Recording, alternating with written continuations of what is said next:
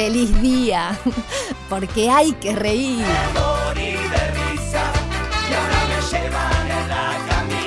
De lunes a viernes, de 11 a 13 horas, a Carcajada Limpia por Radio 0, 1043.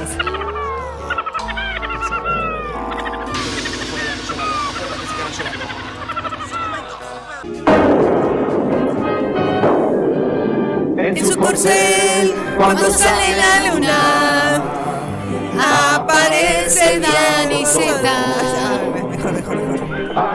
No te vamos a cargar, no te vamos a hablar de cucharón, ni de tu gorro, ni te vamos a hacer mimitos. Te vamos a saludar con toda la alegría del mundo, simplemente. Yo pensé que iba a recibir a Dani Zeta en la jornada de hoy de una manera apetecible, pero creo, intuyo que eso no va a ocurrir. ¿Cómo anda, Dani? ¿Cómo andan? ¡Feliz día! ¡Qué gusto! ¡Qué gusto volver! Ya estaba desaparecido. Qué lindo Sí. tenerte. Yo pensé que era personal, Dani, que sabía que estaba yo y dijiste no. Nah. No, no, para nada, para nada. Algunos problemitas personales que, bueno, obviamente este, nos alejaron un- unas salidas ahí de la columna que tanto extrañaba. Así que nada, bueno, acá estamos de vuelta. Acá estamos de vuelta a compartir algo no tan rico, ¿no? Pero bueno. No sé, es No sé, no sé. No sé porque ser, no yo sé. soy de la teoría que hasta que algo no lo probé, no puedo decir si me gusta o no me gusta. Vos presentalo y lo único que te voy a decir es cuál es mi miedito. ¿Cuál es? O sea, que me imagino que es el medito de mucha gente, pero te voy a dejar que lo diga y después te digo si coincidimos o no. Bueno, en este en estas este, charlas que venimos teniendo con de cine y, y comida que veníamos teniendo, Sí. hay una película que eh, marcó un antes y un después en el cine, a ver, por lo, por lo nuevo, por porque marcó una, una época. Nos tenemos que remontar a 1990, 23 de marzo de 1990 se estrena una de las películas más... La música es buena, que es Mujer Bonita. Exacto. Ella es bonita, él es bonito, la música es genial. Y fue una versión del cine de una cenicienta prácticamente, donde la prostitución pasa a ser algo naturalizado y donde una mujer pasa de ser la pobre y, y la, la humilde a la prostituta que encuentra el galán, en definitiva, ¿no? Esa Exactamente. Vivian. Vivian, exactamente. Vivian y Edward, en realidad. Edward, obviamente, inter- interpretado por Richard Gere. Y Vivian por Julia Roberts, más súper archi conocida. Una película que realmente este, tiene tiene todo eso que vos decías. La historia de la Cenicienta está perfectamente recreada en esa película. Sí. Pero bueno, en esa película, más Perdón, allá del- Dani, una data más nomás, ya que estamos tirando A- a ver, data de todo. El, el guion original se llamaba 3000, porque eran los dólares que le paga él para quedarse la semana con ella. Y era muchísimo más oscuro. Está basado mínimamente en una historia real que no termina igual. Y yo Bien. que estaba No. peleando por 3 mil pesos recién. ¿Te das cuenta? Me ibas a llevar a una escena de mujer bonita que tiene que ver con comida. Exactamente, me, me reí por los 3 mil pesos de Alicia. Ah, te esto, esto amerita que te cuente una anécdota, solo a vos porque A no, nos está escuchando nadie en este momento. Dale. Yo eh, recién estaba haciendo mi primera obra de teatro independiente en 1995. Yo Ajá. era una, una princesa, luego reina, Berenice de Racine, de Racine, mm, eh, eh, que es lo más parecido a la tragedia griega, pero en Francia, no sé, Ah. en, en- en- en la dramaturgia europea. Y yo estaba con ese trabajo enorme, ¿no? Diez horas de ensayo habíamos tenido durante varios meses con un director francés. tororó, tororó, tororó. Estrenamos en la Alianza Francesa. Yo vivía en Sayago, me tomé un ómnibus para el teatro, me bajé y empecé a caminar hacia el teatro para hacer la función. Y viene un extranjero y me dice, ¿cuánto? Y yo digo, ¿qué? Yo tenía 24 años, ¿no? Mil dólares, me dice. Y yo sé que me quedé, dije, nunca voy a ganar en una obra mil dólares. Y si me quedo acá y no voy nada. Y si no hago la obra. Decí que era la reina y si yo no iba no se podía hacer, pero nunca me olvidaré de cuando el tipo ese me dijo mil dólares. Mil dólares en el año 95 era un disparate de plata. ¿eh? Uf, un montón. ¿Cuántos boletos podía comprar yo con eso? con esos mil dólares. bueno, bueno, a ver, bueno, a Yuri- igual, a ver, te digo, a Julia Robles le ofrecieron tres mil por toda la semana, así Ah, que, ah. nada. Guarda. Eh, eh, guarda. Nivel guarda. Julia Roberts estuve, ¿eh? bueno, pero, a ver, hay, hay una escena en esta película Sí. que, vuelvo, de- tiene un toque también de humor, tiene un toque de todo, que es en un momento que eh, los, los protagonistas se reúnen en una de las cenas de negocio, de las cenas Sí. que van a tener de las más importantes en, un re- en el restaurante, y le sirven varios platos, ¿no? Pero entre uno de, uno de ellos, que es el que más llamó la atención en su momento a nivel gastronómico, eran caracoles. Los Sí. famosos escargots, en realidad, que son, no es nada más ni nada menos que los caracoles que nosotros comemos, el caracol, perdón, que nosotros conocemos, no el que comemos, ¿vale? El que conocemos, ¿De tierra? es el, el de tierra, en realidad, que se lo sirve en una preparación clásica francesa que es con manteca de ajo y perejil. Se los rellena, hay todo un proceso, se los rellena y se los sirven a, a Julia Robert en esa, a, a Vivian en realidad, a- en esa, eh, eh, en, en la película. Pero que bueno, un poco de la de la ignorancia que nos va, nos, nos va a pasar a todos, en realidad nunca nunca com- comimos o tuvimos un acercamiento a los caracoles, es que es un alimento que viene obviamente entero, con su concha en realidad y con unas pinzas que nosotros Claro. debemos sujetarlo para, Para que no salga comer. volando como le pasa a Vivian. Debo decir, debo decir que en mi casa se Ajá. comió caracoles.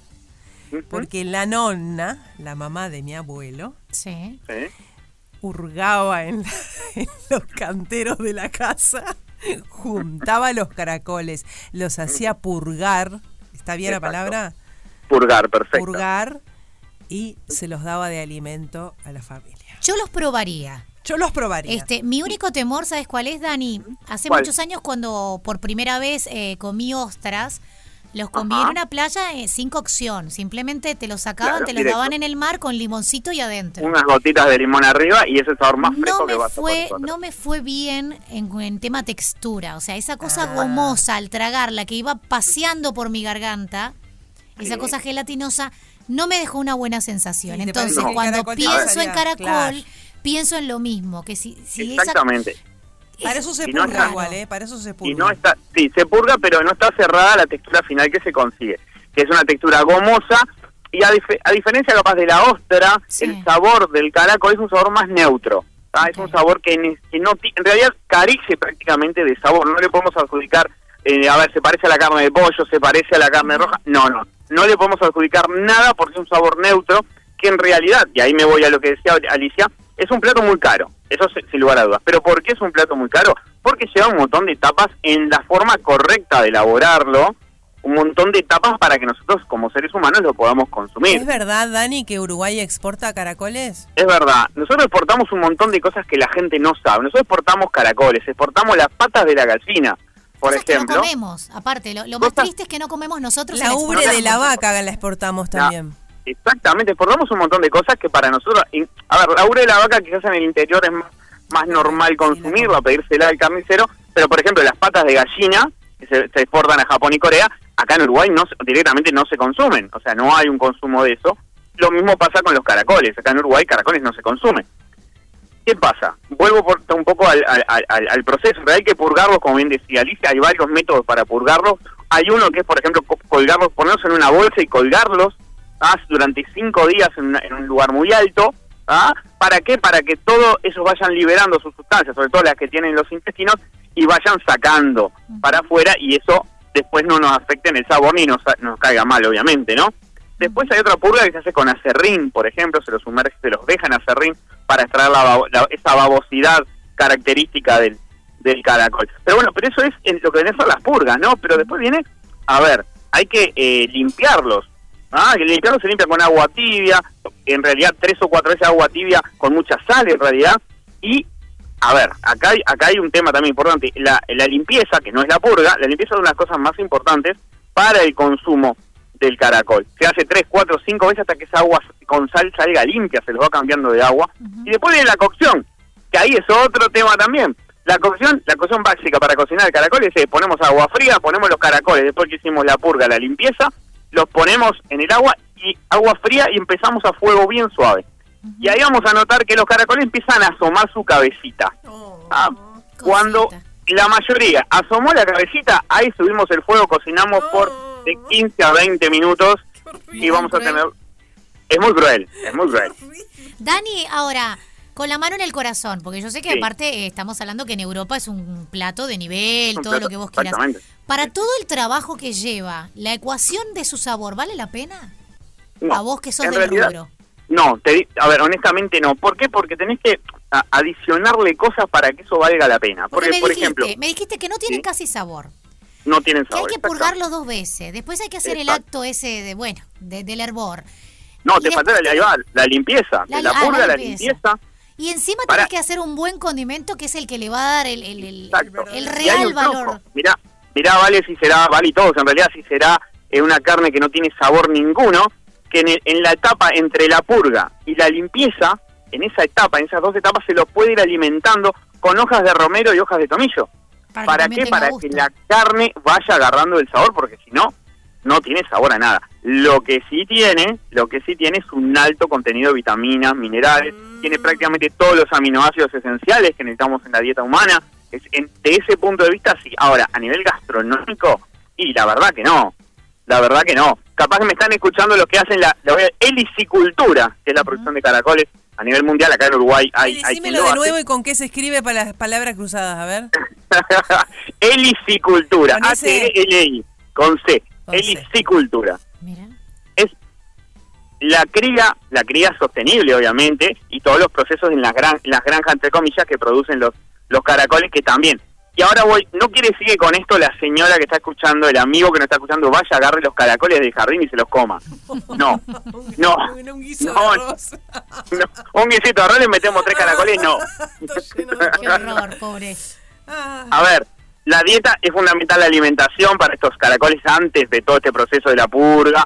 Se lo alimenta solamente con frutas, flores, puede ser algún algún este hierba aromática como yo decía más adelante. Tienen que tener una temperatura constante de en, en esa granja en realidad. O sea, hay un La montón nona de no se fijaba en nada de eso, venía de la guerra, ¿sabes? Manoteaba todo caracol que encontrara. Y bueno, y se puede elaborar. Después que hacemos todos estos procesos, y ahí me voy a la, respondiendo a la, a la pregunta de Vale, y la verdad gastronómicamente no vale la pena. ¿Por qué? Porque el resultado final va a ser porque le vamos a incorporar algo. En el caso de los escargots franceses, que es el más plato más conocido de caracoles, que una manteca de ajo con Qué rico, perejil. qué Muy, rico. muy, muy simple, muy, pero muy sabroso. Estamos hablando de ajo, de manteca, del perejil para darle frescura y todo eso se rellena por completo la caparazón del caracol y se come sacando la carne en, que va como en, en- embetunada entre toda esa manteca para poder dar sabor. Así que bueno, nada. Y después, si- no ¿Por qué queremos eso, pensás, ya hacemos... Dani, ¿por Dale. qué pensás que los franceses entonces comen tanto caracol o, que lo ven como Bueno, un plato son- tan gourmet? Es un plato, exactamente. Mirá, si, si, si mirás la gastronomía eh, mundial, en realidad hay platos, como hemos eh, hablado en otras oportunidades, como puede ser el foie gras, por ejemplo, que es el hígado graso de pato, o sea que no es nada del otro mundo para el que lo pruebe, y sin embargo es el producto más caro del mundo.